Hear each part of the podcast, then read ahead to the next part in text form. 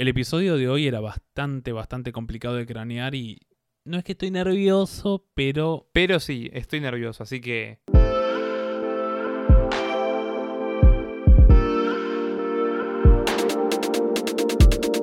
Hola bebés, yo soy Juli Linenberg. Y yo soy Fabri Andreucci. Y esto es Maldito Podcast, edición, etcétera, cuarentenas, etcétera. ¿Cómo estás, amigo?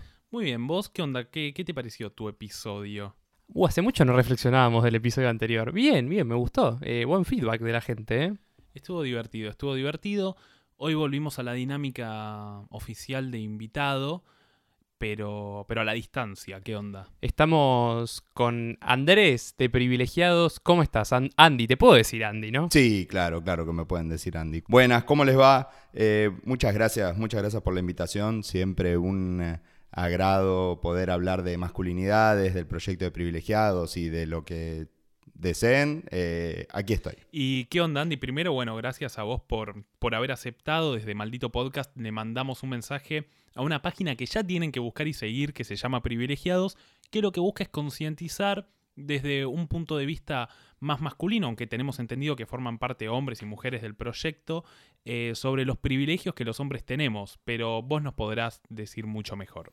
Sí, bueno, Privilegiados es un perfil donde creamos videos que están hechos desde varones para varones, eh, hablando de nuestros privilegios, nuestras, eh, nuestras violencias, los mandatos y también, bueno, los costos que el patriarcado y, bueno, y la educación machista tiene sobre los varones. Y principalmente eh, nuestro diferencial es que, sí, le hablamos solo a varones. Y por lo general, cuando decimos varones, nos referimos a los varones hetero cisgénero, ¿no? Eh, que son más o menos, o somos, porque soy uno de ellos, eh, la punta de la pirámide privilegiada, ¿no?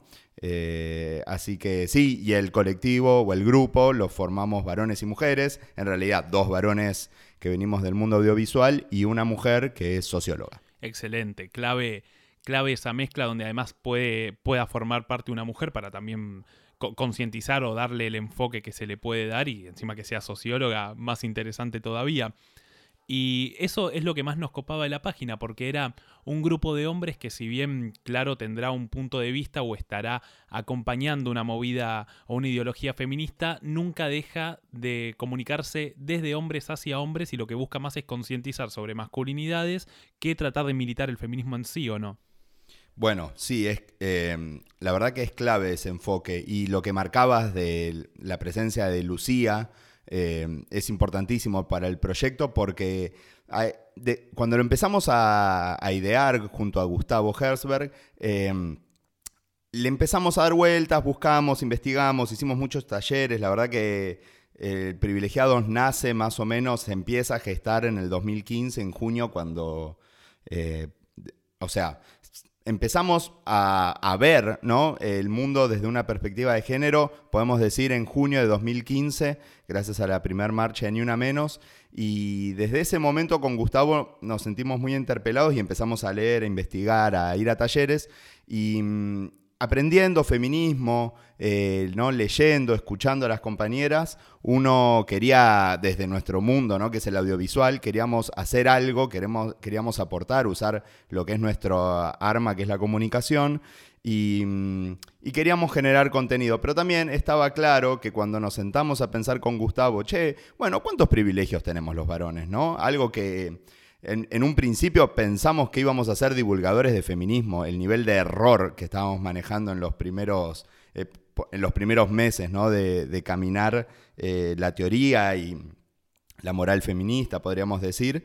Em, lo, lo que nos estábamos equivocando era, era en esta idea ¿no? de divulgar feminismo y es lo que vos decís, que cuando encontramos el key de la cuestión, que son los privilegios, que es gracias a un sociólogo que se llama Jorge Elbaum, que así, buscando en internet, encuentro una charla TED de él que se llama Masculinidades y Feminismos, y fue como, ¿cómo? ¿Cómo es esto? Nos, como que nos cacheteó, una expresión medio machista la que estoy utilizando en este momento, pero uno va deconstruyendo y aprendiendo paso a paso. Eh, fue sin violencia, la verdad, Jorge. Y, mm, y desde ese, de salir de la entrevista esa, ya en el auto, cuando estábamos volviendo, ya el nombre privilegiados estaba ahí. Eh, Empezamos a hablar de los privilegios y cuando nos sentamos a escribir los, no sé, los primeros capítulos, fue como, bueno, ¿qué privilegios tenemos los varones? Y escribimos cinco. Y lo sentimos como medio escaso para ser el colectivo opresor del mundo, tener solo cinco privilegios, estaba como, era había sabor a poco ahí. Entonces, eh, Lu, que ahora también es amiga mía, pero en ese momento más amiga de Gustavo, em, le decimos, che, Lu, ¿nos decís cuántos privilegios tenemos los varones? Y ella nos devuelve una lista de 25. Y ahí es cuando podemos ver que lo importante que son los espacios de toma de decisión o los espacios de creación creativa, eh, que tienen que ser diversos, cómo las diferentes miradas, las diferentes vivencias eh, traen em, diferentes sabores al, producto que se quiera realizar, al contenido. Entonces es muy importante poder encontrar esos insights, como se dice en la publicidad, de, que identifiquen a los varones con privilegios, con mecanismos violentos, quizás con mecanismos abusivos que no los vemos, o los micromachismos que son eh, ¿no? machismos que son más difíciles de ver, eh, ¿no? A comparación de típico estereotipo del chabón gritando en la calle a, una, piba. Eh, y ahí, en ese mundo de encontrar el insight y, tocar esas fibras, por supuesto, todo está empujado y armado en un contexto, en un marco, con una ética y una moral feminista. Tal cual. Y bueno, justamente esto, esto que decís es precisamente un pantallazo de lo que nosotros definimos desde nuestro lado de Maldito Podcast, que si bien ya todos saben que Juli y yo lo hosteamos porque nació con esta idea, Sol, que es una fanática de la edición y lo audiovisual, lo produce, muchas veces nos han pedido que hablemos de feminismo y siempre nos sentimos incómodos porque nos pasó algo muy parecido, de hecho. Nosotros dijimos, no puede ser un podcast hosteado por dos hombres eh, no, no, puede ser que toque un episodio sobre feminismo porque no iría, no nos interesa explicarlo y este episodio viene a hacer eso precisamente.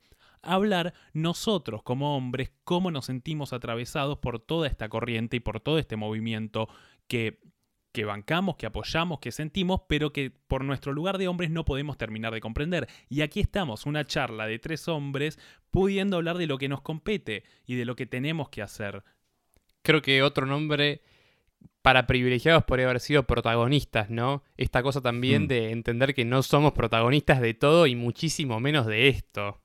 Cual. Y hay algo, y hay algo en lo que dicen que, es clave, ¿no? Digo, que los varones todo el tiempo queremos ser protagonistas. Y a mí me pasó que gracias a, todo este movimiento me acerqué a un espacio que, del cual ahora estoy muy contento que soy parte de la coordinación hace casi dos años, que es eh, la Secretaría de Nuevas Masculinidades de la Federación Argentina LGBT, donde coordinamos y, tenemos grupos de masculinidades, hay, hay, grupos de masculinidades de todo el abanico que podemos llamar masculinidad, desde hetero, cis, trans, gay, marica, bisexuales, eh, mujeres lesbianas que estén construyendo su masculinidad, personas no binarias, asexuales, bueno, la verdad que viene un, abanico enorme de gente y ahí hacemos el ejercicio de eh, pasarnos un muñeco mientras hablamos para entender hace cuánto estamos tomando la palabra. Porque los varones estamos acostumbrados a tomar la palabra sin problema. Digo, acá estoy yo, ¿no? Como un varón heterosis, blanco,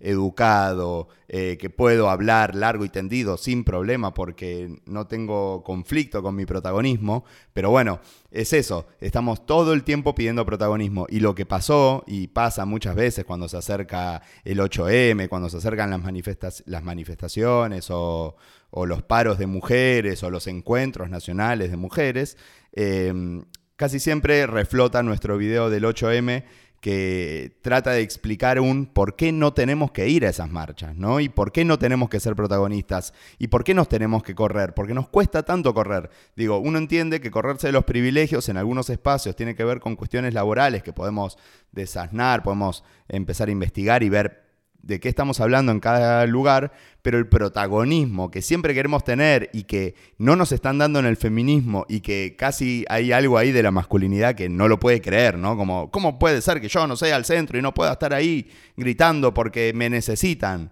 No, compañero, no te necesitan, te necesitan en otras áreas, te necesitan transformando otros espacios, necesitamos que los varones, si queremos participar, si queremos sumar, bueno, tenemos tantas cosas por hacer como bancar a las compañeras cuando en esos en espacios de trabajo no las dejan faltar por estas, ¿no? por estos días, por las manifestaciones o por lo que sea, eh, estar ahí para bancar, eh, porque me acuerdo que en uno de esos videos eh, decimos, ¿no? Como cuidale elige a la compañera que, no puede, eh, cubrirla en el laburo, y había gente que nos decía, eh, son unos carneros porque están bancando, ¿no? ah, claro, digo, se están poniendo como hay que romper la huelga y seguir laburando, y digo, y la respuesta siempre es un no, porque lo que tenemos que entender es que no todos los patrones de todo el abanico del mundo laboral eh, ve todavía esos espacios, esas marchas, esas luchas eh, legítimas como para perder una jornada laboral. Sí, y eso también em, íbamos a hablar un poco y ese video del 8M justo con Juli lo habíamos visto entre otros videos, ¿no? Pero el más destacado o ese que, que más difusión tuvo, que recuerdo yo haberlo visto en su momento, eh, es el del 8M, que está muy bueno y es también lo que decíamos, cómo podemos ejercer nuestro lugar de, de hombres que acompañan o que están de acuerdo con toda esta corriente o con toda esta ola que nosotros hemos dicho también cuando lo armábamos, en el 2015 es un antes y un después. No porque el feminismo haya nacido en ese momento, tampoco vamos a explicarlo, pero porque empieza a llegar a áreas donde antes no llegaba. Y a nosotros como hombres nos toca eso, empezar no militar, porque no tenemos nada que militar ahí, pero sí tenemos que empezar a hacernos cargo de los lugares que nos corresponden. Y el lugar, tal vez muy chico, pero que mucho peso tiene, es el famoso grupo de WhatsApp de amigos, cuando te mandan una foto, cuando te mandan un video, cuando te mandan un chiste. Y esos son los primeros lugares para recién empezar a, decir algo. Porque claro, en el 2015, cuando todo esto empieza y todos queríamos formar parte y todos queríamos ir de la mano y todos juntos a quejarnos y a gritarle al patriarcado, Em, hmm. Lo que había que comprender probablemente como hombres es que todo comenzaba en la casa, en las juntadas, en los asados y en los grupos de WhatsApp. También de ninguna forma victimizándose, pero la historia, o al menos la historia que nos han contado, tiene al hombre como protagonista y eso hace de que uno esté criado en esto de tener que ser el protagonista. Bueno, no. Incluso desde la religión, incluso desde las creencias. Y por eso tal vez lo importante es ir al primer lugar que es al, al hogar, ¿no? Porque ahí es donde nacen esas primeras cuestiones y esas primeras costumbres. Yo eh, me pondré autorreferencial, pero tuve la suerte de crecer en una casa rodeada de mujeres y mujeres bastante fuertes, en la que no era tan frecuente la cosa de los hombres se quedaban hablando de política mientras las mujeres levantaban la mesa, pero cuando salía de mi casa lo veía mucho. Y yo no entendía, entonces me ponía a levantar la mesa, como yo, la dinámica de mi casa, ¿no? Y mm, no marcándome como un ejemplo de construido ni nada por el estilo, simplemente hablando de cómo uno nota en la casa que estas cosas suceden. Y, y es muy interesante esto que decís. Todo está en niveles tan minúsculos, tan chicos, incluso se habla de micromachismos, porque de lo que hablamos son cosas que están tan instauradas y tan metidas que no tenemos control a menos que nos lo resalten. Y también lo dijiste vos, de cinco privilegios que podemos notar, eh, tu compañera de, de privilegiados te devolvió cinco veces más, haciéndote una lista, que seguro si pensaba más tenía más. Entonces es muy interesante. Entre dos hombres ligaron cinco, y una mujer sola 25. Entonces también está bueno eso, empezar a tener en cuenta otros puntos de vista y comprender que lo que nosotros con lo que nosotros venimos preseteados es muy endeble. Obviamente será muy sólido en nuestra construcción personal, pero es muy endeble porque no es único, no es absoluto y está bueno empezar a escuchar otras voces y otros lugares y otras incluso disidencias eh, del lugar que nosotros pertenecemos. No, te iba a decir que a mí se me ocurrió justo también el, ejemplo bíblico, cómo maldito podcast no pierde la chance de sacudir esa jaula siempre, ¿eh? Sacudir algunas jaulas Patterson. claro, y bueno, más allá de esta cuestión histórica de los privilegios que la hemos abordado de una manera muy resumida, porque como estos ejemplos hay mil millones, justamente lo que queríamos hablar también un poco es cómo esto sin victimizarse bajo ningún punto de vista, porque lo que queremos hacer acá no es victimizar a quienes hemos despertado, que ni siquiera estamos despiertos de nada, pero lo que queremos hacer simplemente es hablar de cómo operan a la inversa a veces estos privilegios. Y justamente em, todo lo que es no pertenecer a la masculinidad, ¿no? Todo lo que es no pertenecer al colectivo de hombres blancos heterosexuales y algo que de a poco empieza a diluirse, pero que recién empieza. Y cómo todo busca no pertenecer, porque pregunto, todo lo que no es hombre en una cultura machista puede ser dos cosas, o mujer o trolo. Y eso es lo único. De hecho, cómo todo está atravesado por la virilidad y por la sexualidad podemos hablar del famoso no te la vas a coger, que es el famoso comentario machista que aparece en Twitter o redes sociales cuando un hombre quiere defender una postura feminista o quiere defender una mujer. No, yo no puedo defender una mujer porque la apoye, yo no puedo defender una mujer porque crea que lo que dice es digno, es serio y es inteligente, no, por lo único que un hombre puede apoyar a una mujer es porque se la quiere coger. Entonces, el único motivo que tiene un hombre para no pertenecer a la masculinidad tiene que ver justamente con eso. Y por eso se lo excluye por lo más típico que un hombre excluye a otro, que es por trolo.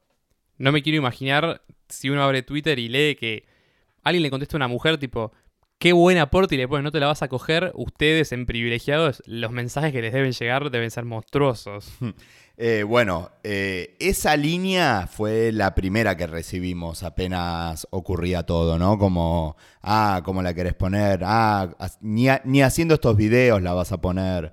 Em, todo, todo era por ahí, ¿no? Eh, o también, che, se te cayó el, pene por hacer estos videos, por hablar de esta manera. Por... Sí, claro, digo, eso pasó al principio cuando mm, cuando en realidad hubo un video que, se hizo mega viral, que fue el tercero nuestro, que sin querer lo subió Rita Segato desde su celular, porque lo recibió, porque tenemos un contacto que es amigo de Rita Segato, eh, y le gustó y lo subió a ella a su Facebook, poniendo como, qué genial, y ese video terminó teniendo casi 4 millones de views en una semana.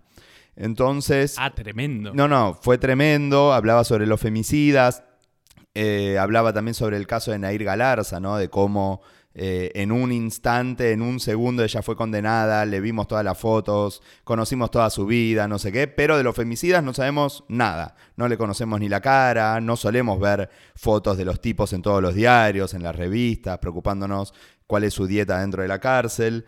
Entonces, eh, ese video se hizo mega viral y pasamos, sí, de que nos ataquen, de que digan eh, el pibe de la voz, lo único, no como el, locutor lo único que quiere hacer es ponerla, che, eh, no sé, hace otra cosa. También nos decían que a nosotros nos bancaba Israel y Estados Unidos, o nos bancaba Cuba y la Unión, y la Unión Soviética, Soros. sí, sí, era como...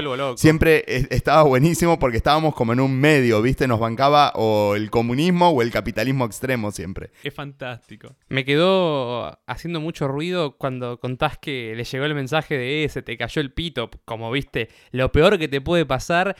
Eh, una herida a la virilidad es se te cayó el pito.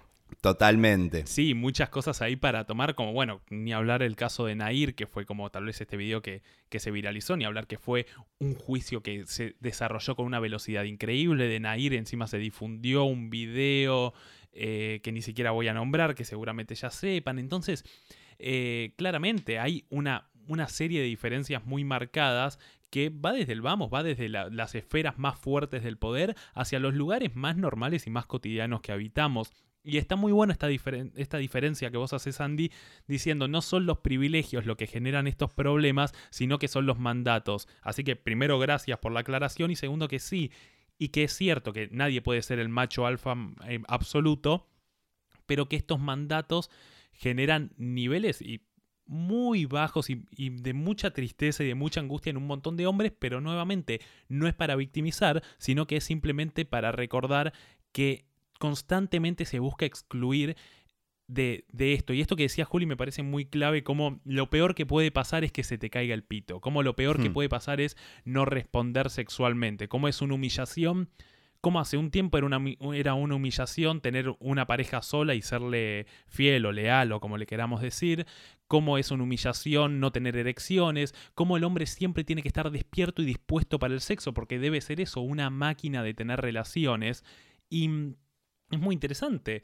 Eh, incluso a nosotros, a los hombres, no nos han enseñado lo que es el, el ciclo hormonal masculino, que bien diferente al femenino es. Nadie nos ha dicho que los niveles de testosterona son, están mucho más activos a la mañana que a la noche. Y 10.000 cosas que no nos han dicho porque el hombre nunca no puede responder a su famosa y entre comillas naturaleza. Porque cuando una mujer era infiel era una Lilith, era una puta, y cuando un hombre era infiel estaba respondiendo a su naturaleza de hombre macho y te empiezan a comparar con animales y una cuestión medio Hmm. ridícula. También es tremendo que a lo largo de varios episodios de Maldito Podcast hemos hablado de esa etapa de la adolescencia donde uno se cree inmortal, ¿no? Y vos ahora nos contás este dato de que hay un montón de muertes por peleas callejeras. Ni hablar. Total. Y hay algo que dicen que a mí me, me pega mucho lo de, bueno, esta presión del mandato sexual me golpeó mucho en el perfil cuando recibí muchos, muchos mensajes de varones menores de 30 años contando cómo, por, eh, por no herir ¿no? su ego, su masculinidad, tomaban pastillas, Viagra y otra droga que me dijeron el nombre técnico que no lo sé, eh, solamente por las dudas. Y cuando compartí esa historia, un montón de pibas también me contaban que sus parejas lo hacían o que chongos con los que salieron lo hacían. Eh, y hay toda una situación ahí que yo no lo puedo creer, eh, el nivel de presión social que podemos llegar a sentir y hasta dónde nos podemos empezar a meter pastillas que después, digo, capaz eh, tu accionar en la cama no es lo mismo sin pastillas, ¿no? Y, y también esta idea siempre falocéntrica de que si no hay erección no hay sexo, digo, y hay un montón de cosas que hacer en la cama, hay un montón de, de lugares que explorar del cuerpo, hay algo ahí que, ¿no? Como decían y remarcaban esto de, como que lo único que nos importa es el pito y se nos cae, ¿no? Cuando perdemos nuestro poder. Eh, también pensaba en esto, ¿no? En cuanto al placer, ¿viste? Eh, no, no hay como un mundo de las zonas erógenas de los varones, ¿no? Es como, bueno, nos pueden besar, nos besan el cuello y al pene. Después no hay un cuerpo en el medio, no hay como todo, to- toda una corporalidad, claro, digo, no, no hay toda una corporalidad que disfrutar, que, que descubrir, que, ¿no? que empezar a- a jugar. Y, y siempre pienso en ese meme de Homero que está haciendo la vertical con las manos y la mamá diciéndole, sí, sí, ya te vi, Homero. Es como, sí, sí, ya, Sí, ya ya te te vi, vimos, ya te vimos, querés coger, está clarísimo, listo. ¿Podemos hablar de otra cosa? ¿No? Como, corrámonos de este tema. Sí, el famoso mensaje de no te la vas a coger, para mí habla mucho más de quien lo manda que el que está respetando algo o el que está apoyando.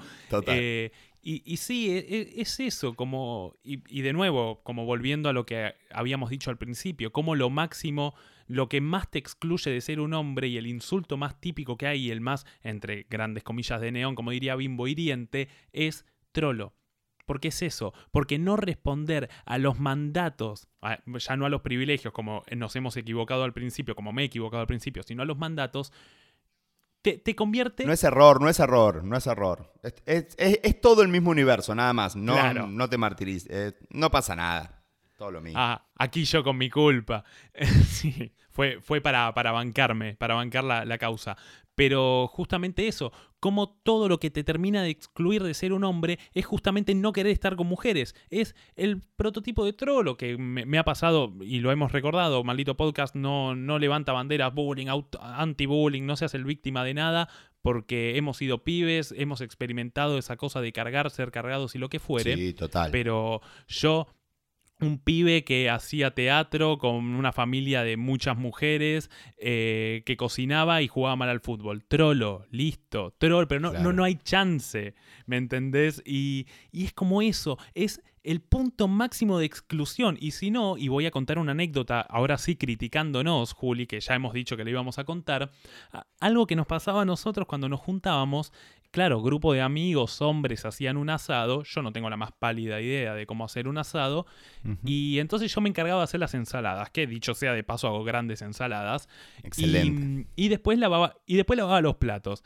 Entonces, claro, en el grupo se generó una dinámica de decir, y nos reíamos todos de que yo era la mujer del grupo. ¿Por qué? Porque lavaba los platos y porque hacía ensaladas. Eh, obviamente, contándolo como crítica, como algo que sucedía hace algunos años, pero porque nuevamente esto no busca victimizarnos, sino darnos cuenta de qué cosas hacemos. Yo era la mujer del grupo, eso ya me anulaba como hombre, no saber hacer un asado, lavar los platos y hacer ensaladas, porque eso no lo hace un hombre, porque eso no lo haría un hombre. Entonces yo mismo caía en el voleo de incluso descansarme a mí mismo y excluirme de la masculinidad. Tremendo, bueno, yo era el que hacía el asado, así que acá estoy con mi virilidad al máximo, siempre soy el Mm. que hago el asado. Em, ¿Qué lugar el asado, no? O sea, el aplauso, toda esa cosa ritual de lo hace el hombre y cómo no sabes hacer asado, tipo, no sos hombre. Claro, no, y el aplauso me parece fabuloso, ¿viste? Estaba la esposa del tipo, la novia, la hija, la- las hermanas, lo que fuere, que lavando platos, organizando todo, pero el tipo que tiró un cacho de carne, un aplauso para el asador. Y después la mesa de hombres hablando de política. Eso me parece algo Mirá. extraordinario. No, eh, es excelente, lo que traen es excelente y además esto es lo importante que tenemos que hacer los varones. Hablar de nuestras vivencias, hablar de lo que nos pasa en el territorio también. Eh, es- a- abrirnos, abrir nuestras emociones, siempre estar listos para el debate y para ser interpelados y ser marcados. Digo, está buenísimo estar todo el tiempo ahí en esa como en esa línea de estar siempre siendo auditados. Eh, yo soy re intenso, entonces no tengo problema con eso, con que me marquen, con que me digan. Por eso siempre considero que para trabajar las masculinidades es muy importante eh, agarrar el ego, ¿no? Guardarlo en un frasquito y enterrarlo bien, bien, bien lejos. Porque tenemos que tratar de no tomarnos personal. Porque la verdad que venimos de un camino que estamos desarmando. Y esta anécdota que cuentan ustedes, muchachos, es, es, es eso, es clave además, digo. Y, esta idea de me descansaba a mí mismo que trae Fabri- es buenísima, porque es lo que hacemos para pertenecer a la corporación masculina, digo, a la cofradía, como decimos en un video nuestro. Y a la vez, quería traer esto, como ustedes lo traían del insulto del pene, también tenemos el otro insulto, que es que cuando le queremos ganar a alguien, ¿no? O lo queremos castigar, ¿qué hacemos? Le rompemos el culo. Y, y- y lo único que es, es porque, bueno, claro, las únicas personas que practican el sexo a través del ano son los que no son varones. Entonces, tienen que ser estigmatizados, violentados. eh, y, todas, y perseguidos, ¿no? Digo, eh, está claro eso, que los varones heterosexuales nos podemos besar con nuestra pareja en la calle e ir de la mano, y un varón marica, gay, puto, bisexual, si está de la mano de otro tipo o se quiere besar en la esquina, no puede, porque lo cagan a palos o lo matan. Bueno, y tal cual, y esto que, que decías, y, y vuelvo a esta parte de, de lo que estabas mencionando, que tiene que ver con el famoso les rompimos el orto, que son los cánticos de cancha, que bueno, lo hemos hablado en el episodio con Franco Torchia, cómo la cultura de la violación Mm. se juega cuando somos victoriosos. Hemos violado, hemos triunfado, y obviamente el que fue violado es humillado, pisoteado y ha perdido. Entonces ya, en una primera instancia, obviamente que esto será mala literatura, será simbólico, pero bueno, el lenguaje es el motor del pensamiento y si como motor del pensamiento estamos colocando al que ha violado al violador como el héroe y al que ha sido violado como un ridículo y como un fracasado, entonces eso se puede traspolar en otros momentos. Y algo que también recuerdo es que ¿cuál es la pena máxima que se plantea cuando un tipo va en cana? Cuando alguien va en cana, un violador, un asesino, ojalá le rompan Claro. el orto en la, en la cárcel, ojalá la ve tupper, ojalá se le caiga el jabón. Y es eso, cómo la cultura de la violación y cómo la violación es el castigo absoluto que puede jugarse. No, lo que, lo que traes de la violación eh, a la vez, después lo puedes ver en series, en dibujitos animados, en películas. Siempre que se habla de ir a la cárcel, se habla del jabón en el piso y la situación del baño. Y esto es algo que lo trata un canal de YouTube que recomiendo que se llama eh, Culture Pop Detective, que hace como unas tesis sobre ciertas temáticas, por lo general de masculinidad o con alguna mirada feminista. Eh, y podés ver el chiste hasta en Bob Esponja, eh, en un dibujito para pibes, no en la película, que por ahí es para más grandes, no sé qué. Eh, el, chiste, el chiste del jabón, el chiste ¿no? de la violación en el baño y, y cómo a la vez siempre es esto de, mm, de romper el culo, ¿no? Y somos los...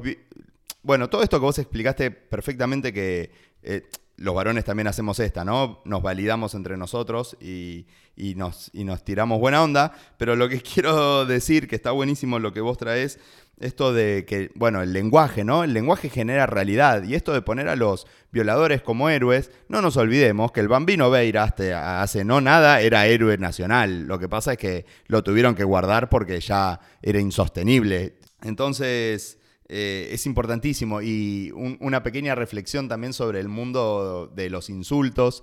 eh, hace poco eh, charlábamos con compañeros de la Secretaría de Masculinidades esto de, mm, ¿no? Si hay que castigar a alguien, se rompe el culo, pero si alguien me está molestando a mí, lo que está haciendo es molestar, está hinchándome las pelotas o tocándome las pelotas. Algo que no debería hacer nadie, porque mis pelotas deberían estar adentro de una caja fuerte de cristal donde nadie los puede ver y nadie me puede tocar, ¿no? Esta cosa de los huevos como lo más importante eh, y lo más ¿no? Preciado y que no se puede tocar y que no sé qué, y que nadie me los hinche, no me patee los huevos, no me hinche los huevos.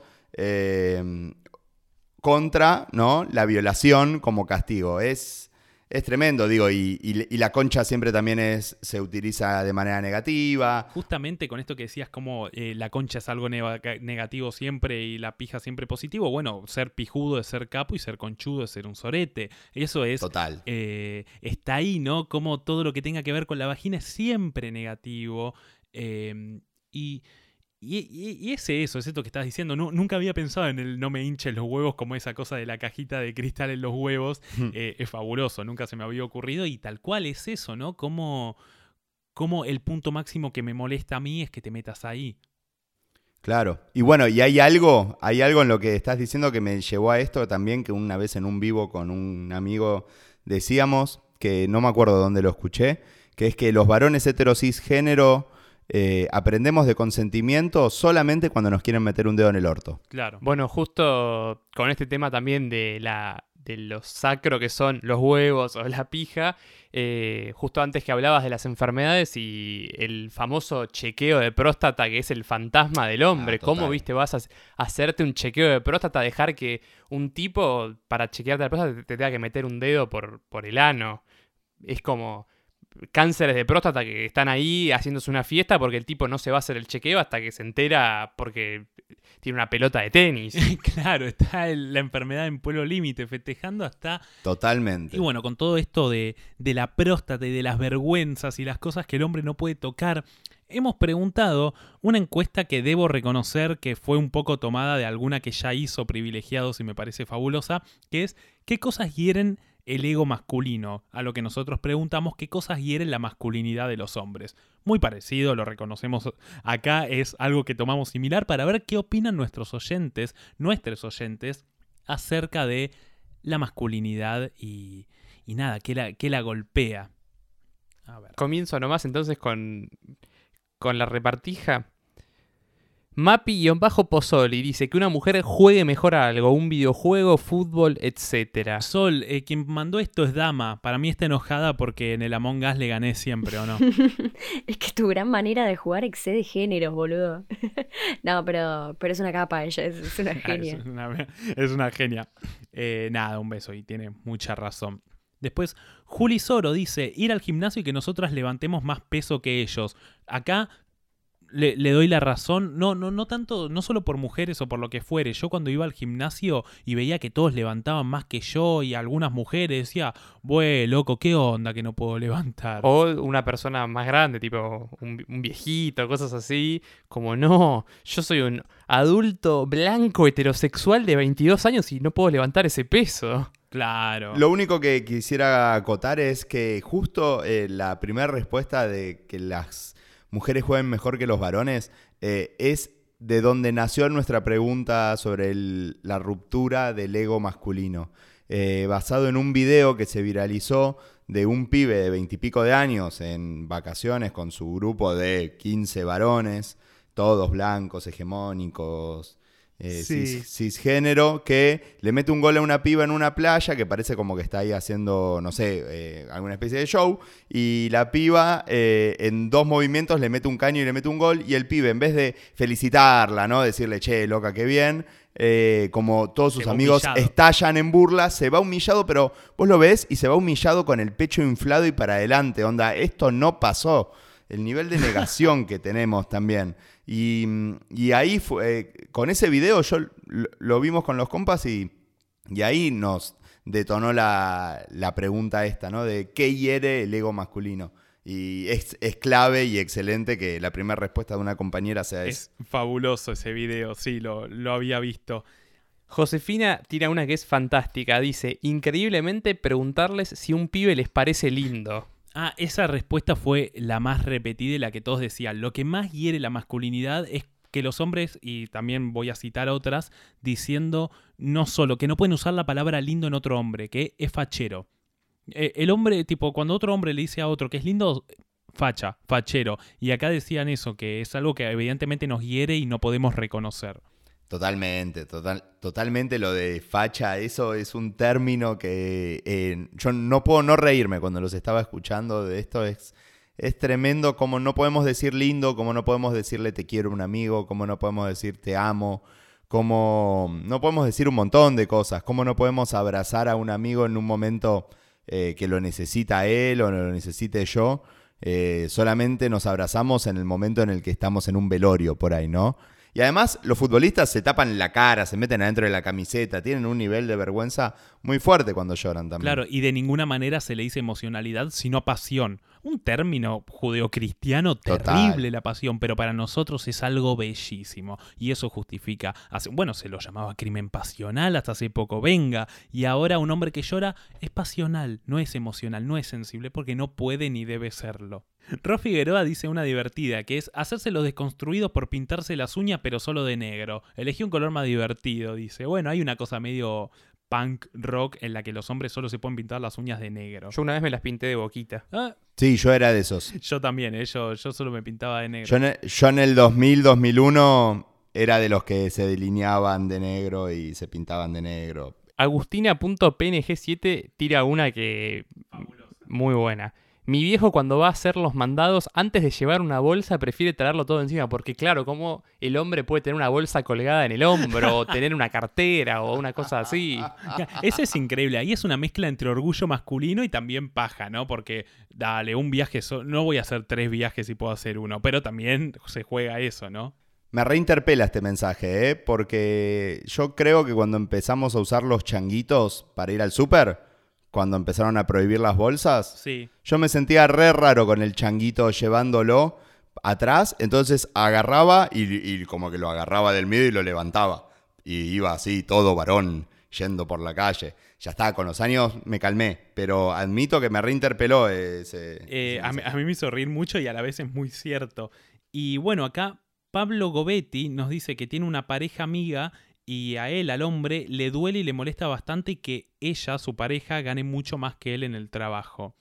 Y es algo normal, ¿no? Obviamente a veces incomoda y, y obviamente que está mal, ¿no? Y está bien terminar de desarmar eso, pero estamos acostumbrados y en muchos casos estamos criados en familia, en familias en donde el hombre es el que trae la guita a la casa, es el que la administra y es el que trabaja. Entonces, hay alguna parte que se tendrá que trabajar en terapia y con mucha conciencia en comprender que no debemos hmm. ser nuestros padres y no debemos cumplir ese rol paternal, porque obviamente nos criamos viendo eso, nacimos viendo eso y está bueno comprender que no debe ser así. Totalmente, porque genera un montón de frustraciones el hecho de no poder llegar a ser el proveedor de la casa. Eso es clave y, yo lo he visto, lo vi en charlas, sigue ocurriendo y es increíble que uno lo, habla, lo charla. Eh, a mí me pasó con mi compañera, a mi compañero de privilegiados también, como son etapas, uno a veces gana más, uno a veces gana menos. Digo, no es una competencia, somos una familia, esa es la parte que también tenemos que pensar, ¿no? Digo, cuando ustedes decían, traigamos todo al hogar, a lo que pasa adentro, ahí es donde se empieza a jugar la ética y la moral feminista realmente, digo, estamos ahí eh, haciendo los ¿no? Los trabajos de cuidado también, estamos acompañando, estamos haciendo otras cosas mientras la compañera puede ganar más dinero que nosotros, no sé, digo, hay un montón de situaciones que pueden llevar a que la convivencia sea más democrática, sea más amigable, donde una persona no sienta todo el peso y eso genere malestar, incomodidad y así después la energía dentro de ese hogar, ¿no? Digo, la mala onda, los maltratos. Ahí se deposita todo. Justo hablando del hogar, Pablo también agrega que leería que su ex sabía hacer cosas que él no, electricidad, por ejemplo, y demás cosas de la casa. Porque, claro. Bueno, eso también es, eh, fue algo que apareció mucho en, en demás productos audiovisuales de cómo el hombre, y supongo que con su justa razón, nunca quiere llamar al plomero, al gasista, porque lo quiere arreglar todo Tal él. cual, y nunca quiere pedir indicaciones. Acá hay una fabulosa que, que me parece muy cierta. Gal- Gali Cademian, ¿cómo era Gali Cademian? Siempre nos Para, retaba. eh, porque sí, sí, ay, ¿cómo era? Gali. Gali, sí, dejámoslo en Gali. Gali nos dice que algo que hiere la masculinidad de los hombres es que les atraiga una gorda. Y estoy re de acuerdo. Hay un tema con eso, ¿no? Como que sos más menos hombre porque te guste, porque te atraiga una gorda y es motivo de burla. Ahí también nos metemos en un terreno de la gordofobia. Pero bueno, eh, siento que tiene mucha razón y se juega esto de- en, en bastante parte. Sí, porque también se ha dado, creo, mucho eh, esto de bajarle el precio a la pareja de un amigo o de un, o de un conocido por no cumplir con ciertos estándares. Esta es increíble. Ricky-Piano95 dice que ella se tire gases más olorosos que yo. ¿Qué te pasa? ¿Qué le pasaba a esa? Eh, después, Mica Gallegos dice pedir perdón. Y es cierto, hay algo eh, eh, en el perdón que el hombre debe perdonar, no debe pedir disculpas. Reconocer el error, o sea... claro, no, no, de ninguna manera. Ese Aldo dice que te corrijan cuando haces el asado. Y sí, ya hablamos del asado como ese espacio tan frágil y tan sagrado donde se pone en juego la masculinidad. Acá nuestra querida editora Sol Barky dice, los colores me hicieron rediseñar detalles rosas porque claro, es de mujer. Y sí, en, en la parte, en, la cuestión cromática, el, machismo se juega de una manera bestial. Es, es, es interesantísimo el que hablaban sobre estar con chicas que no tengan eh, la belleza hegemónica no establecida por la cultura. Es eh, a nosotros también nos llegó ese mensaje un montón, un montón de pibes diciendo no pude de- estar con la chica que me gustaba en el secundario o en mi juventud porque no se ajustaba a los cánones de belleza. Y es como que todos los varones tenemos que salir siempre con supermodelos, como si eso fuese importante, como si eso fuese algo necesario. Entonces hay un montón de personas que se están eh, coartando de vivir eh, de su deseo, básicamente su deseo, por ahí haber estado con la persona que más iban a amar toda su vida, porque su grupo de amigos le decía que eran bagalleros, ponele, ¿no? Como esa frase de mierda que se acuña a veces dentro de la cofradía masculina. Claro, y además esa cosa de cuando te vienen a decir como a, modo de consejo, che, esta piba, che, tu pareja, che, tal persona, como no es linda, fíjate. ¿Pero qué quiere que me fije, maestro? Yo estoy con quien yo quiero estar, a mí me calienta que me quiere calentar y yo amo a quien, bueno, uno no dije a quien amar, pero ¿qué me venís a decir? Como motivo, como alguna razón para dejar a una persona o para avivarme que sea más linda, más fea, más lindo, más feo. Sí, también el tema de la aprobación, tipo, che, ¿qué te parece esta? Y esperando que el otro te diga, sí, amigo, va, como para decir, bueno, sí, es la que me gusta. Ah, qué bien. Sí, cualquier cosa. mi grupo de amigos lo Claro. tiene que aprobar, pero tomátela. Y, y una única cosa que quiero agregar sobre eso, que es cómo además después dentro de los grupos de WhatsApp se han viralizado un montón de memes en esta cuarentena sobre las comparaciones de los cuerpos y cómo quizás uno gana kilos en la, en la cuarentena eh, y que son memes que lo único que hacen, yo estando en grupos de WhatsApp con eh, padres de la escuela, eh, como, vist- eh, como bardeando a su propia pareja. A mí eso es lo que no puedo entender, la decisión de estar eh, descansando, ¿no? Y, y hablando mal todo el tiempo de tu pareja con otros varones que apenas conoces, apenas conoces. Y la otra persona estás todos los días y con la que decidiste estar, no sé, es un montón decir toda la vida quizás, pero bueno, quisiste estar con esa persona. A mí me azora un montón el accionar ese de los varones. Tal cual. Y e- e- es algo, la verdad, chotísimo. Y que bueno, está bueno que también ya empecemos a revisarlo como que, que es esa famosa aprobación, como, como lo llamás vos, no aprobación masculina, que de nada sirve en definitiva. Siguiendo con las respuestas de oyentes que me parecieron fabulosas, Martín MP-bajo dice ponerse crema. Dios, Martín, tenés las rodillas más secas que mi bolsillo, agarrá la puta crema. Ese es increíble. También todo un tema, obviamente, del que ligó eh, preocuparse por tener la piel saludable con o es de mujer o de trolo. Tal cual. Y, y bueno, Bueno, inventamos un nombre para eso. El metrosexual. Los varones el heterosexuales, metrosexual. ¿no? Claro. Sí, un gran, totalmente. un gran sistema de medición. Es, es una cosa ridícula. Pero bueno, está bien. Eh, me acuerdo que se jugaba mucho esa, que bueno, eh, anécdota personal, se jugaba mucho en el colegio, como claro, yo no jugaba al fútbol, todas las cosas que hemos dicho, en la que solo podía ser trolo por no jugar al fútbol y, y tener más amigas que amigos. Entonces se decía, bueno, no, no es gay, es metrosexual. ¿Qué te pasa? Soy una persona, déjame en paz. Pero bueno, acá hay una que está muy buena que en realidad se ha repetido mucho. Es de Hola Dan Danny Shay. Hola Daniel, voy a decir, aunque no sea ese el perfil, que dice que una mina sea más inteligente. Que sí, que una mujer sea más inteligente y se ha repetido, que sepa de un tópico en particular, que sepa hacer un asado, que haga cosas que los hombres no. Eh, como que la inteligencia o, el, o más conocimiento eh, en una mujer es algo que evidentemente duele y hiere la masculinidad de, de algunos hombres. Sí, podríamos pensar en, en la mujer independiente, que es lo que hiere, ¿no? Porque es una mujer que puede sola, una mujer que piensa, una mujer que hace, una mujer que no necesita de ese varón con su caja de herramientas. Tal cual. Totalmente. Y acá apareció, obviamente, la cuestión de tiempo hasta que aparezca la herida por excelencia, la masculinidad, dice Juli Nachtagler, que no se les pare. Ah, esa, esa es terrible. Eh, la famosa virilidad. Eh, Lou Garry dice que le digan que es alto Virgo, claro, como la, la virginidad es algo que, que cuando ya empezás a tener 15, 14, 15, 16 años, que en las reuniones familiares, ¿y cuándo mojas el bizcocho? Pero ¿qué te pasa? Déjame en paz, tío borracho, en, en una, en una cena, no... eh, qué sé yo, eso de, de- de impulsar, de, de presionar a, a los pibes, a los adolescentes a que tengan su primera vez, ténganla cuando quieran, cuando lo sientan, esa, esa estupidez de, de las famosas cenas familiares. oh. Bueno, eh, ¿saben lo que nos pasó a nosotros en Privilegiados con esta misma pregunta sobre el ego masculino? Nos llegaron muchísimas respuestas que eran así. em, mentir sobre mi iniciación sexual. Lo tuve tres años después de cuando dije que lo había tenido. Y así, un montón, ¿eh? Dos años después, uno, cinco.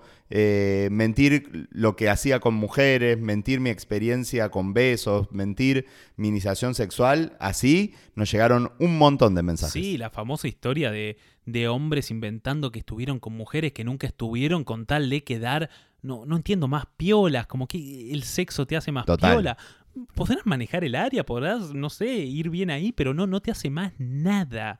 Y, y no entiendo como si debería significar algún tipo de respeto haber estado con más pibas. No sé, una cosa que se jugaba mucho cuando yo iba al colegio. el- la típica puteada o el típico insulto que jugábamos con amigos, que yo también usaba, es anda a poner la Virgo, qué sé yo.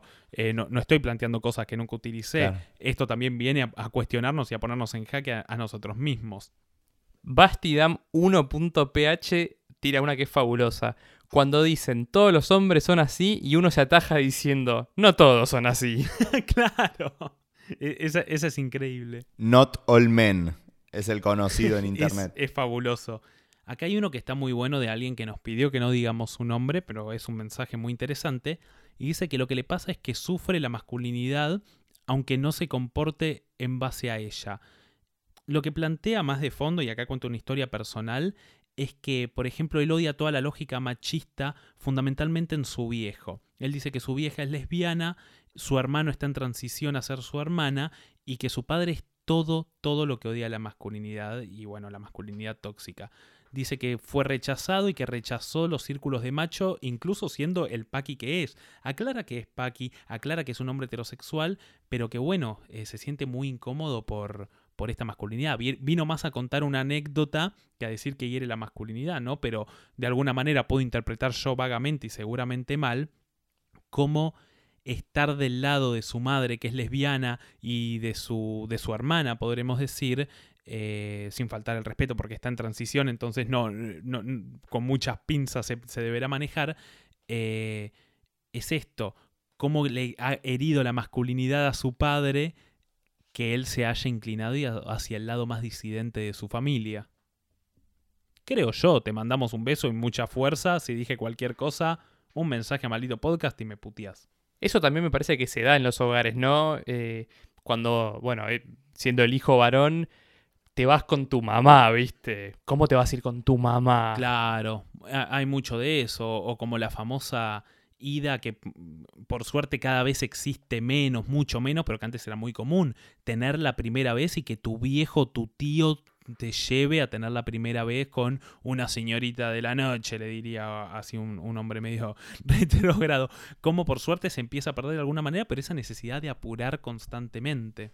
Sí, totalmente. De esos mensajes a nosotros nos re llegaron, ¿eh? De me llevó mi tío, me llevó mi viejo, me llevó mi tío y después de que yo estuve, él estuvo eh, con la misma trabajadora sexual. Eh, y, lo que cuentan de, la historia del compañero que escribió, bueno, siempre abrazarlo y, y nada, lo que necesiten que nos escriba privilegiados, pero digo, traer algo que escucho desde hace ya varios años, como la familia es el primer espacio, es el núcleo donde empiezan a vivir violencia las personas de la diversidad, ¿no? Entonces, ¿cómo no desconectarse de la familia? ¿Cómo no querer irse de esa casa? Eh, es muy fuerte escuchar esas historias y nada, eso, como varones Paqui, que no la vivimos ni por asomo. Acá, guion bajo Lu Hiomi tira dos que son fabulosas. Una es, ayer le metí 37 goles a mi hermano, pude ver en sus ojitos la masculinidad caer. Y la otra dice, cuando no queremos que nos dejen pasar primero en el bondi, hasta se enojan. Tal cual, esa cosa de, de pero estoy siendo caballero, no estoy siendo... Y tal vez la caballerosidad también deba ser cuestionada. Obviamente que está buenísimo ser respetuoso y, y qué sé yo, estoy con vos comiendo amigo y te sirvo primero a vos y después a mí, pero esa cosa de empezar a tener gentileza por el simple hecho que la otra persona es una mujer y debe ser protegida, y bueno, está bien que sea cuestionado. Completamente de acuerdo con que la caballerosidad hay que cuestionarla, hay que ponerla en jaque, hay que desterrarla, hay que tirarla en un tacho de basura y arrancar todo de nuevo. Porque lo que pasa con la caballerosidad es que no somos buenos, dejamos pasar a quién ¿no? A mujeres, a niños, a ancianes y a discapacitados. Tal cual. ¿no? Digo, estamos, estamos armando todo ese colectivo mientras que los varones vamos a proteger. Y yo esto lo tuve en una discusión, debate, podríamos decirlo, en una capacitación, en un sindicato, con un varón de más de 50 años que decía, bueno, pero a mí mi viejo me enseñó que las tengo que dejar pasar, que soy un caballero, yo no les quiero mirar el culo. Y, le decimos, sí, sí, estamos, entendemos de dónde viene eso, pero entendamos la raíz de dónde viene. Digo, ¿por qué las dejamos pasar? Porque las consideramos qué, ¿no? Digo, porque las consideramos más débiles, porque las tenemos que proteger, porque hay varones que le quieren mirar el culo. Y este tipo no podía entender que lo que hizo su viejo, no, su viejo no, no pensó un, ah, le voy a enseñar a mi hijo estas herramientas del machismo para que doblegue a las mujeres. Y nosotros entendemos que cuando él está dejando pasar a alguien en el colectivo, tiene, eh, está anclado a su crianza y no es que el tipo está diciendo, bueno, señor, es, seres inferiores, pasen, pasen, que termino de subir yo que soy un dios y todos me van a agradecer. Entonces digo, entender que hay que desarmar todo eso que nos lo enseñaron, que no, quizás nos lo enseñaron desde de- con, buenas maneras, con buenas formas. eh, pero una de las preguntas que le hacíamos a este tipo es, ok, vos sos cordial, podríamos decir, con todas esas mujeres, pero si vos atrás tenés a cuatro varones, ¿también sos igual de cordial? Porque si no lo sos, entonces esa, esa caballerosidad eh, es machismo puro. Y está buenísimo y es tal cual. Y, bueno, ya lo hemos dicho en el episodio anterior, amigo. Yo siempre a vos, yo te reto cuando no me das la servilleta primero a mí. Así que tenés que ser caballero conmigo. Bueno, ya mismo la definición ep- epistemológica de las palabras ca- caballero. Caballero es aquel hombre gentil que vendrá de aquel que monta un caballo y es el héroe de los relatos más Hmm. literarios, mientras que ¿quién es el enemigo? El villano. ¿Quién es el villano? Quien pertenece a una villa, obviamente no estaremos hablando de barrios de emergencia, sino que en sentidos literarios, quien pertenece a las villas que vendría a ser parte de la población. Entonces, incluso en la palabra caballerosidad hay una cuestión de clase terrible. Eh, amigo, Total. te miro a los ojos y te pregunto, ¿qué hiere tu masculinidad? Eh, la que se me ocurre así, primeramente, fue el hecho de, manejar y eso.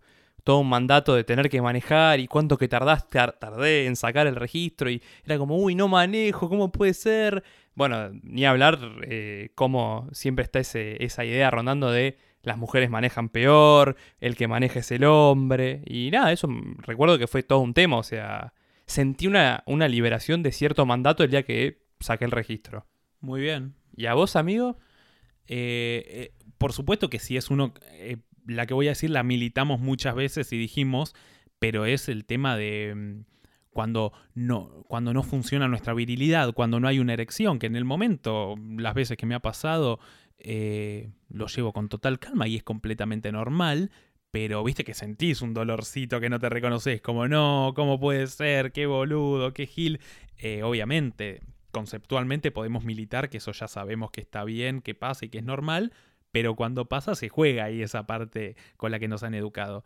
Y la otra fue con, con la aparición de, no, no la aparición, ¿no? Con esta oleada y con, este nuevo, con este nuevo estallido, hablando en términos positivos, que tuvo el feminismo desde el 2015, eh, darme cuenta de que mi lugar no era tanto el de opinar. Ya sabes, a mí me encanta hablar, tengo un podcast, GG, pero eh, fue duro y hay veces que incluso me doy cuenta de, che, estás hablando de más, callate un poco. Y era un poco la masculinidad eh, darse cuenta de que no tenés protagonismo en algo. Y como algo muy positivo, quiero decir que está muy bueno, y acá es un comentario sobre privilegiados, cuando me puse a escuchar privilegiados dije, che, em, qué loco escuchar a hombres decir las palabras eh, patriarcado, machismo, micromachismo, eh, compañero, bueno, todo este tipo de cosas, obviamente incluso positivo, porque estoy a favor de que se diga por hombres, pero decía, qué loco que al fin términos que estén tan ligados al camino del pensamiento y a las ideologías, sea más raro escuchar a un hombre que a una mujer, que estemos más acostumbrados a escuchar a una mujer decirlo. Y me pareció súper positivo, independientemente de que esté a favor de que los hombres hablemos de patriarcado y machismo. Pero al fin estamos tomando conceptos que es raro que toquemos. Sí, totalmente. Me parece como lo que hay que hacer. Y Andy, no te vamos a preguntar qué quiere tu, masculinidad, porque esos son términos tuyos, lo podés contar, no lo podés contar, eso no importa. Nosotros pues nos picanteamos mutuamente. No, los escuchaba y, pensaba, y pensaba un poco eh, en, mi historia, pensaba un poco también en, el trabajo de masculinidades y en el laburo eh, que hacemos, eh, y estaba como, bueno, como un varón que está pensando esto y está trabajando esto, lo hago constantemente y, me equivoco y me equivoco todo el tiempo. Y podría decir, en un principio, más de pibe me hería mucho la masculinidad el hecho de no, de no saber encarar mujeres, de no haber tenido la cantidad de relaciones sexuales que creo de, yo deseaba en ese momento porque los mandatos eran tales o cuales cosas. Eh, ¿no? haber besado a una chica muy tarde en mi vida también, quizás, eh, ¿no? Como todos esos elementos, me acuerdo que de, pibe me, afectaban un montón y, y, ahora me pasa que me afecta mucho cuando me enojo un montón. O sea, ahora estoy como en el otro lado de tratar de manejar este macho que tengo adentro, porque nos tenemos que hacer cargo, ¿no? Digo, ni desde privilegiados, ni desde los otros espacios eh, se entregan medallas de deconstrucción, no existe el diploma de la deconstrucción, estamos acá, nos tenemos que poner a trabajar y probablemente, como dijimos, nos vayamos a morir con un montón de machirulismos eh, internalizados y, que seguimos proyectando. Pero bueno, eh, no quería dejar de traer como ustedes no estaban pensando esto de, che, varones hablando de patriarcado, machismo y, estas, y estos mundos, eh, no quiero dejar de nombrar que esto es algo que se viene elaborando, por suerte, hace ya muchos años. Los primeros textos de masculinidad creo que son desde de los 80, que obviamente los primeros están escritos por una mujer, me parece, en los estudios de masculinidad, según escucho a veces a Luis Ábalos, quien es referente de la red de psicólogos, pero no quiero dejar de nombrar eh, también a Lucho Fabri, que, a quien recomiendo que lo sigan, lo lean, lo escuchen sus charlas. Em, hay un montón en YouTube, digo, o, también leer a, Luis Bonino, que es quien acuñó el concepto de los micromachismos.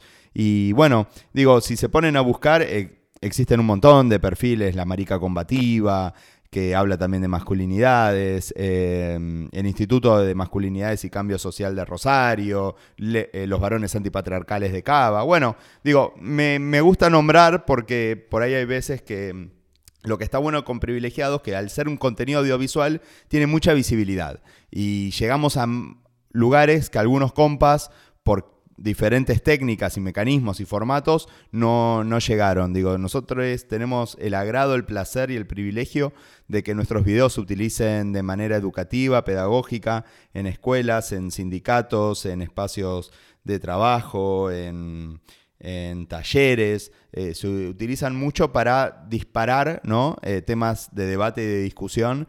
eh, y es principalmente el, el motor por el que hacemos esto, ¿no?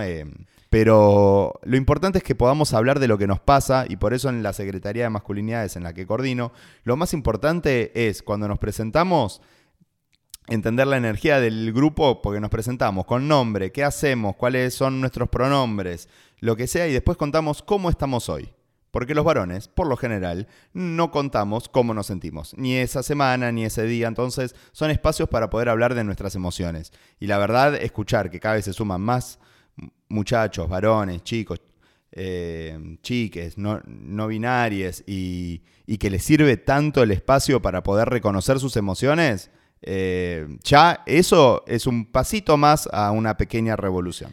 Eh, y es un paso enorme, la verdad. Es un paso enorme, fundamentalmente el de reconocer que también somos personas que sienten. Personas, en definitiva, ¿no? Lo ha dicho Julián en algún momento, persona que siente, jeje, un oxímoron.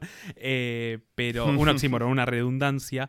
Pero, pero bueno, tal cual. Y No, pero sa- ¿sabes lo que... Perdón, lo, lo- lo que quiero sumar a eso es que a la vez también tenemos que saber que somos seres que pertenecemos y tenemos un género. Porque los varones pensamos que no tenemos género, que todo lo que es temática género es o mujeres o diversidad. Los varones en realidad no somos un género, somos como los dueños del mundo. Y no, Tal cual. Y clarísimo. Y bueno, mientras suena aquella canción que pone Sol al fin de cada episodio de antemano, eh, Andy, agradecerte. Esta fue una charla con Andrés Arbit. ¿Lo dije bien o no? excelente. Vamos, eh, esta fue una charla con Andrés Arbit, eh, re- representando de alguna manera a les amigues de, de privilegiados, que es una página, nuevamente lo decimos, muy buena, y que al primer mensaje que le tiramos y le dijimos, che, podemos grabar y te llevamos el micrófono y hacemos una charla por Discord y lo grabamos por, por otro programa aparte, él nos dio bola, nos dijo que sí, y... Y nada, la verdad muchísimas gracias por haber formado parte de este episodio que nos costó armar y fue bastante importante hacer. Posta, gracias, gracias Andy por coparte. Eh, no, muchas gracias a ustedes, chicos, por, por la invitación. La verdad que siempre estamos eh, abiertos, abiertas y abiertes para charlar de, de lo que sea necesario, de, porque sentimos que cuanto más charlamos de masculinidad, después siempre llegan pibes diciendo, che, hay personas, hay otros tipos pensando lo que yo sentía de la masculinidad, pero no lo podía poner en palabras, no lo podía decir. Me siento incómodo con mis amigos y empiezan a charlar, empiezan a charlar con nosotros, empiezan a, o por ahí se suman a los grupos. Entonces de repente encuentran espacios donde se tocan temas que tenían en la cabeza y me pasa con varones también más grandes que cuando que me escriben diciendo, che, yo tenía estas ideas y no sabía para dónde disparar y no sabía qué hacer. Entonces es importante escucharnos, entender que somos muchos los que estamos pensando esto y entender que también en algún punto necesitamos eh, movilizarnos entre nosotros, agitarnos, marcarnos la cancha, para poder dejar de... eh, de para poder eh, dejar de derramar todo este machismo que es violencia, que lo único que hace es sostener un sistema patriarcal, y, empezar a corrernos, empezar a correr privilegios. Y algo, ustedes lo decían antes también, eh, porque está bien, digo, hay que hacerlo porque está bien, porque hay muchas personas que están corridas del, foco y, y no existe la equidad todavía. Entonces necesitamos empezar a renunciar a nuestros privilegios, eh, empezar a entender los mandatos, ver cómo son esos costos y trabajar entre todas, todes y todos por un mundo mejor.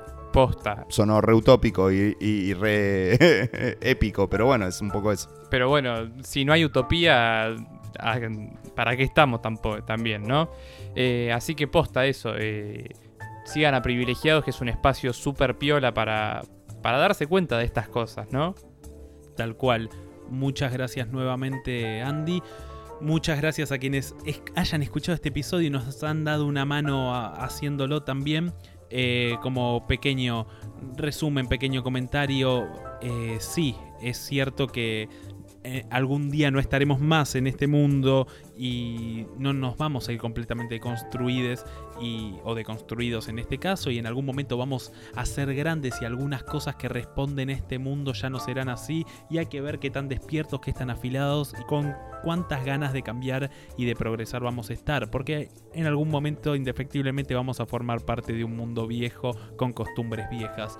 Y bueno, eso es lo interesante. ¿Qué cosas nos juzgarán las próximas generaciones? Amigo, esto ha sido maldito. Esto, esto ha sido Machito Podcast. este ha sido un episodio eh, muy bueno, muy lindo. Andy, gracias nuevamente. Gracias a Privilegiados. Síganos en Instagram, arroba maldito podcast. Síganos en Spotify como maldito podcast, que es muy importante también. Si te gustó esto, compartilo. Es la mano más grande que nos podés dar este fue un pequeño aporte de lo que creemos que se tiene que hacer eh, cuando se apoya un movimiento que no nos pertenece. Charlar entre nosotros, cuestionarnos entre nosotros y no meternos en una lucha ajena a cuestionarla. Y todas las noches antes de dormir agradezcanle a Sol que se toma el laburazo de editar estas charlas a la distancia. Muchísimas gracias a todos, muchísimas gracias a todos, muchísimas gracias Sol a vos también que estás del otro lado. Esto ha sido Maldito Podcast, amigo.